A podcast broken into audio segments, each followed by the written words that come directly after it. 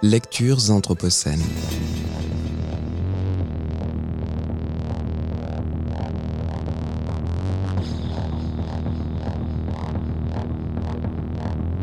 Lecture anthropocène. Je vais donc vous lire aujourd'hui un extrait du livre de Deborah Birdrose qui s'appelle Le rêve du chien sauvage, amour et extinction, publié en 2020 dans l'édition Les empêcheurs de penser en rond aux éditions euh, La Découverte. Euh, ce livre a été traduit de l'anglais par Fleur Courtois Lheureux. Pour accompagner de nombreux êtres à la vie, le vieux Tim se servait des chants et du savoir transmis par des anciens, désormais tous morts. Comme lors de la colonisation et des décennies suivantes, la population a drastiquement diminué, environ 95%, et il était l'un des rares à détenir un savoir qui avait appartenu à tant d'individus et de pays, à toutes celles et ceux restés sans descendance, mais qui tenaient profondément à ce que leur savoir se perpétue en ce monde. Les chants de Mary détenaient eux aussi cette charge généalogique. C'est bien plus tard que j'ai appris que Mary et Tim n'avaient pas eu d'enfants. Leur implication me paraît donc extrêmement touchante et généreuse. Ils ont connu l'extinction de si nombreux clans et sans enfants qui pouvaient prendre le relais, leur propre avenir avait sombre allure. Malgré tout, ils ont persévéré pour que la vie continue à se ramifier. Voilà ce que signifie garder confiance en la vie, ai-je pensé. L'éthique au sein de la connectivité ne permet à personne de renoncer. La vie rappelle toujours à l'ordre. Mais lorsque je songe à cette idée, je garde à l'esprit la manière dont le vieux Tim était perçu à Yarralin, un individu un peu fou. C'était vraiment un fou sacré. Comme suggéré dans le chapitre 2, s'il faut associer au vieux Tim un premier commandement, ce serait Tu ne détourneras point tes yeux de la mort des animaux. Vivre ici dans ce monde, dans cette connectivité, implique de sentir au jour le jour la proximité aussi bien avec la mort qu'avec la vie, que ce soit en convoyant la mort ou en nourrissant la vie. La vie qui nous traverse tous interdit de s'arroger des places moralement pures ou sans ambiguïté. Dans un monde de connectivité, il n'existe pas de règles générales et détachées de tout contexte comme l'est le tu ne tueras point. Nous avons déjà évoqué les principales difficultés de cette injonction. Pourtant, cela ne signifie pas que les humains ne doivent jamais tuer. Sans la mort, la vie ne serait pas possible. Une façon de résoudre le problème est d'établir une limite entre ce que l'on peut et ce que l'on ne peut pas tuer. Et c'est ce que fait la frontière humain-animal. Elle départage ceux qui pourront être tués en toute impunité. Autre limite possible, on met ensemble d'un côté les humains et les animaux, et de l'autre les végétaux. Ou encore, on précise quel acte de tuer devient acceptable si et seulement si il se fait sans souffrance, etc. Ces règles ont un côté réconfortant. Elles nous permettent de garder les mains propres. Et je dois bien reconnaître que de telles règles ont toute leur utilité sociale, qu'elles constituent une quasi-nécessité. Mais si on s'en tient aux principes qui fondent un tel ordre relationnel, on constate que l'éthique qui prévaut ne se base pas sur des règles, mais sur l'action.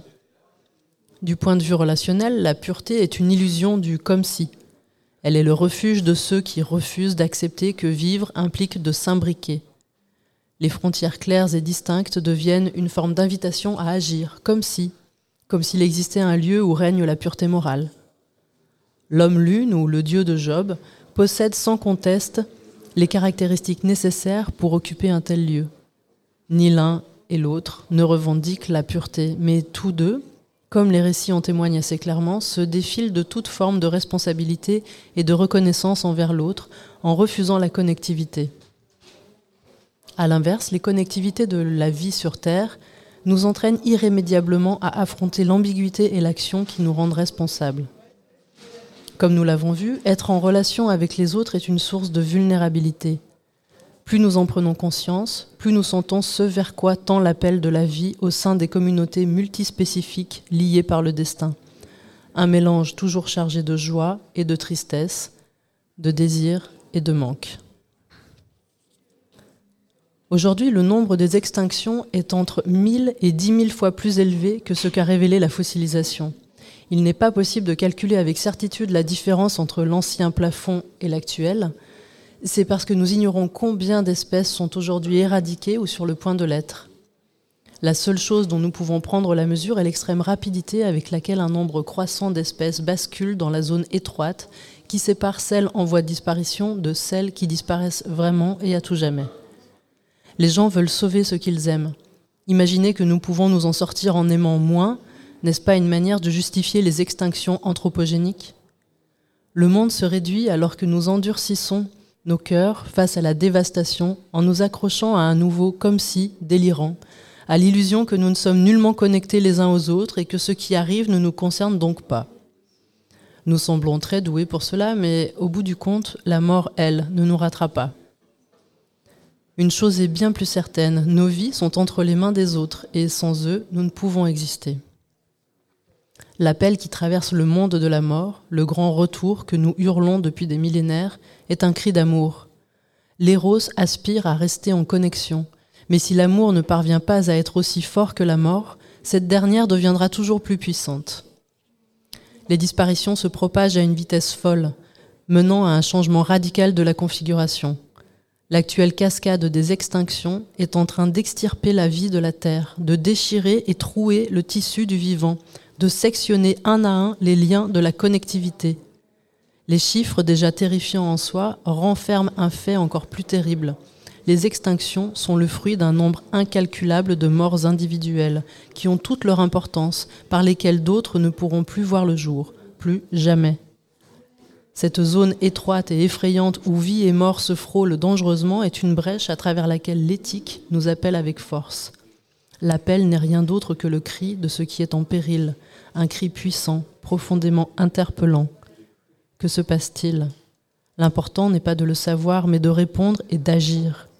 En se tournant vers ces innombrables ipséités du monde vivant, il faut faire ce que l'on peut. La seule chose à laquelle s'accrocher ressemble à une éthique sauvage, qui prend des allures de folie. Si nous répondons sans réfléchir, c'est parce que nous sommes là, parce que cette brèche s'est produite en notre présence, parce que cette zone est si étroite, ces existences si précieuses.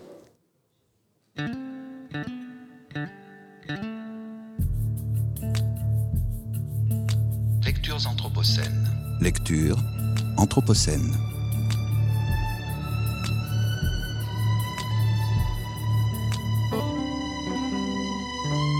Lectures anthropocènes.